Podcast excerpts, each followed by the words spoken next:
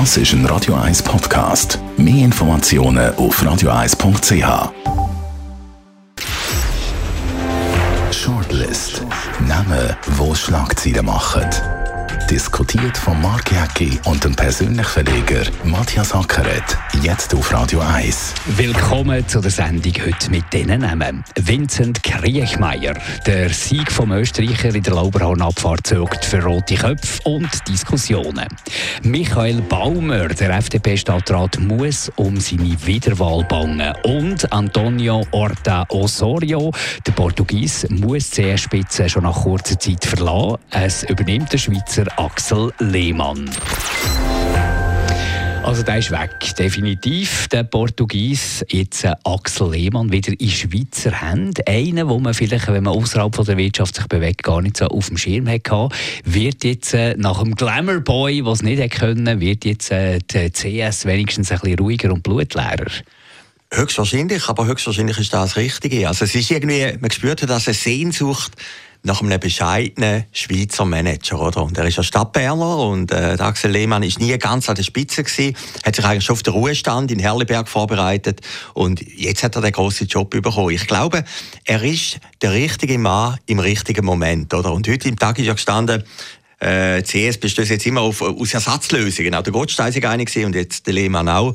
Aber vielleicht gibt es im Leben so Konstellationen, wo, wo sich das herausbilden muss. Es ist, äh, Stadtberner, sagst du, es ist noch viel verrückter. Rügisberg, 14 Kilometer von Bern weg, zwischen Belp und Thun, dort irgendwo äh, in einem kleinen, kleinen Dörfli ist er aufgewachsen und hat es doch zu etwas gebracht, Axel Lehmann. Aber es zeigt ja ein etwas anderes.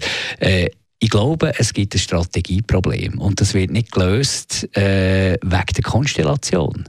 Wer ist der Chef? Ist der CEO der Chef? Der Gottstein ist auch nicht gerade die charismatische Figur. Oder hat der Verwaltungsrat sagen? Das ist in der Schweiz halt ein das Thema. In Deutschland heisst es ja Aufsichtsrat oder der Verwaltungsrat. Und der tut vor allem beaufsichtigen. Aber in der Schweiz ist er eben auch ein bisschen für eine Strategie zuständig. Und dort habe ich das Gefühl, gibt es ein bisschen Uneinigkeit. Und das könnte eben auch ein Grund sein, dass man den Portugies plötzlich nicht mehr wollen. Das ist sicher ein Grund gewesen. Es ist sicher nicht nur Corona gewesen. Also der Portugies hat ja wählen, hat ja große Meriten in anderen Ländern hat ja die Bank einen Schlenker machen wieder, eigentlich aufs Kerngeschäft zurückführen, die Risikogeschäfte rausnehmen.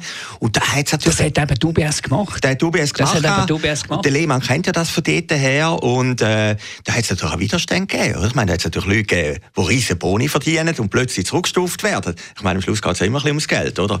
Und ich glaube, die Corona-Geschichte, da hat sich eben der Ort da Osorio falsch verhalten und, und hat auch ein bisschen die Sensibilität nicht gehabt. Aber, jetzt gefühlt, das ist nicht der Grund. Das ist nicht, schlussendlich höchstwahrscheinlich nicht der Grund. Da hat es natürlich Interesse Leute, von Inter, äh, Leuten gehabt, die die Hände abschiessen Es ist ja auch interessant, dass es über den Blick gelaufen ist schlussendlich. Oder der Blick hat dann ja eigentlich die Geschichte ins Rollen gebracht und hat das eigentlich das ganze Feuerwerk dann inszeniert. Also eine Agenda von irgendjemandem? Ja, da hat sicher jemand eine Agenda gehabt, oder? Und das Interessante ist ja eigentlich, der Lehmann hat ja das gesagt und der grösste Aktionär von der CS hat das auch gesagt, er solle den Kurs von der anderen eingeleitet hat, weiterführen. Oder? Also die Opposition und der Widerstand, der Portugies hat, die wird der Lehmann haben. Aber ich könnte mir vorstellen, durch seine schweizerische Art, seine zurückhaltendere Art, äh, wenn du in Herliberg wohnst, dann brauchst du natürlich den Privatflüger vom Paradeplatz, äh, wird das das irgendwie wieder können mehr einmitten Aber es gibt kein Glamour. Und irgendwo auf dem Finanzplatz, irgendwo das Risiko muss ja gleich auch da sein. Also die Frage ist natürlich, wie bringt man jetzt die CS auf Kurs? Ist es überhaupt noch möglich? Man hört ja immer wieder Übernahmekandidatin, oder? Und er sagt ganz klar, nein, die soll eigenständig bleiben, die soll schweizerisch bleiben, die, die CS schlussendlich. Aber die Frage ist nach so vielen Schla äh, schwachen Schlagzeilen, äh, angefangen bei der ganzen Beschattungsaffäre, dann der Hedgefonds, wo man sich völlig verkalkuliert hat und dort äh, wahnsinnig viel Geld hat verloren. Jetzt die Personalie, der Aktienkurs, der zu Boden geht, seit Jahren sich nicht mehr richtig erholt und quasi so ein bisschen im Windschatten die andere Grossbank, die UBS, die eigentlich vieles richtig gemacht hat. Ja, aber es hat einmal andere Zeiten gegeben, um den Finanzskandal herum. Das war natürlich CS Nummer 1 und die UBS ja, Nummer genau. 2. Also das kann ja wieder kippen. Und ich meine, man vergisst immer, CS, Credit Suisse, Kreditanstalt, das ist natürlich die Urzürcher Bank, oder? Die hat den schon gegründet, also das ist ein Teil von der DNA, obwohl die Mehrheit schon lange nicht mehr in Schweizer Hand ist. Ja, aber ich glaube, im jetzigen Moment brauchst du gar kein Glamour. Im jetzigen Moment brauchst du einen, Jetzt brauchst du Ruhe. Und Vertrauen, oder? Ich meine, Bankengeschäft ist Vertrauensgeschäft, Aber da wissen wir ja beide zusammen genau, äh, gut, du hast einen guten Ruf relativ schnell verspielt, aber einen schlechten Ruf relativ lang nicht wieder repariert. Und das ist doch die grosse Schwierigkeit. Du kannst jetzt nicht mit ein bisschen Ruhe ein paar Monate lang äh, alles wieder kitten. Da ja. braucht oh, es so Entscheidungen, da braucht es so klare Strategie. Und eben noch eins darauf angesprochen, die UBS, die ein bisschen weg ist aus dem Risiko, äh, und CSO das eigentlich eben nicht gemacht hat. Ja, klar. Und jetzt ist natürlich der Moment gekommen, wo sie sagen, ja gut, wir versuchen es einmal mit dem Lehmann. Ich könnte mir vorstellen, dass das der richtige Mann ist. Also ich kenne den nicht, aber ich habe den mal gesehen im Fernsehen und einfach vom Auftritt her, das Bescheidene, das Zurückhaltende, das ist doch das, was die Bank will. Am Schluss ist doch ein Bankengeschäft, heute bei dieser digitalen Konkurrenz, überall wo es äh, ist doch ein Vertrauens Geschäft, oder? Du musst ja Vertrauen haben in deinen Bankberater, oder? Und ich glaube, mit dem Lehmann kommt das wieder zurück. Und äh, ja, es gibt doch im Leben immer Konstellationen, wo, wo, wo irgendwie eine gebraucht wird, wo man in einer anderen Situation gar nicht dran denkt. Und ich glaube, Schicksal hat jetzt gut gespielt. Aber zu diesen Schlagzielen, zu diesen Negativschlagzielen, zu diesen Verlusten kommt eben auch der Strukturwandel. Hat sich das Geschäftsmodell klassische Bank mit diesen verschiedenen Feldern, hat sich das ein bisschen überlebt? Das ist eben auch die ganz grosse Frage. Frage. Und über das diskutiert man eigentlich relativ wenig. Ist das Geschäftsmodell gar nicht mehr so wahnsinnig gefragt? Ja, aber dann ist es ja gleich eine Frage vom Brand, oder? Ich glaube, der Brand, hast du Vertrauen in einen Brand? Das ist doch eine Grundfrage schlussendlich für den Konsument, oder? Äh, hast du Vertrauen in die UBS? Hast du Vertrauen in die Zürcher Kantonalbank? Die Leute haben doch Vertrauen in die Zürcher Kantonalbank. Sagen, die Staatsgarantie ist eine bittere Bank, ist eine Zürcher Bank, oder? Und, und die hat auch kein wirtschaftliches Problem, oder? Und das ist doch auch ein bisschen das Problem jetzt bei der CS, oder? Die Reputation ist angeschlagen. Man hat irgendwie das Gefühl, äh, die Bank ist nicht mehr fassbar. Und ich, ich, ich könnte mir vorstellen, dass jetzt eben zwei Schweizer Manager einfach die, es ist nicht Wall Street, es ist Bahnhofstraße, oder? Dass die das wieder ins richtige Gleis Wie wichtig ist die Schweiz äh, eigentlich noch schlussendlich? Weil wenn man die CS ein bisschen anschaut, dann merkt man auch relativ sofort, der Schweizer Markt ist dort relativ klein. Ist klein, natürlich. Sie sind auf Amerika gegangen, die haben große Verluste gehabt. Aber, aber DNA ist halt schlussendlich gleich in der Schweiz, oder? Und ich glaube auch für die Schweiz und für Zürich sind eben die Grossbanken wichtig, oder? Also in der Schweiz hat man immer eine gewisse Schadenfreude gegenüber den Banken, oder? Wenn da irgendetwas komisch läuft, ähm, klar, sie verdienen jetzt viel und so, das stimmt ja alles. Aber ein Teil oder ein großer Teil von unserem Wohlstand sind natürlich die Banken und Versicherungen, oder? Und darum müssen wir auch das Interesse haben, dass die weiterhin in Zürich sind und dass denen auch einigermaßen gut geht. Anzählt, mindestens anzählt ist auch der Michael Baumer, der FDP-Stadtrat. Eigentlich so ein bisschen die Figur, die nie negativ aufgefallen ist, auch nicht wahnsinnig positiv aufgefallen ist. Und jetzt wird es eng, wenn man den Umfragen kann glauben Ja, also das könnte eine gewisse Tragik haben, oder? Er ist ja nicht ein Blender. Aber sicher ein solider Typ und wenn man schon geredet hat mit einem wirklich angenehmen Mensch, aber er geht natürlich völlig unter. Er ist, er ist nicht der Filippo oder der Strahlemann in dem Sinne. Ja, also gut, Filippo ja, ist jetzt, steht jetzt auch nicht äh, Ja, ist das auch nicht super da, aber oder? einfach von der FDP-Leuten her, oder? Und dann haben wir natürlich in Zürich eine wahnsinnige rot-grüne Dominanz, muss ich das einfach mal vorstellen. Ich meine, im Tele Zürich ist, ist gestern der Stadtrat Odermatt und da war die Frage, Herr Odermatt, können Sie sich vorstellen, dass von neun Stadträten acht rot-grün sind? Muss ich das einfach mal vorstellen? Die totale Dominanz, die die Rot-Grünen haben in Zürich. Und da kann es natürlich gut sein, dass einfach der Baumer rauskriegt. Aber ist, ist halt schlussendlich so, da hat er natürlich schon recht, der Rodermatt. Am Schluss entscheidet das Volk und wenn die Stadt Zürich, die Stimmbevölkerung, eine linke Regierung will, dann muss man auch mit dieser linken Regierung halt auch leben. Und der lenkt es halt unter Umständen nicht für einen ja, verdienten Stadtrat von der FDP. Klar, da ist auch äh, Demokratie. Und das Interessante ist, wenn man ein bisschen zurückschauen, historisch sind sehr wenig Stadträte abgewählt worden. Aber es hat immer ein bisschen die FDP getroffen getroffen, oder? Der Hans Wehrli, das war im 98 gewesen.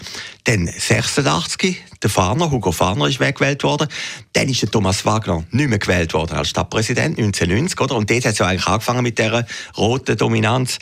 Ja, also äh, er kann sich natürlich darauf vertrauen, dass sehr selten passiert, aber im Prinzip Hoffnung ist in dem Fall nicht alles. Und man sieht es jetzt auch in den sozialen Medien.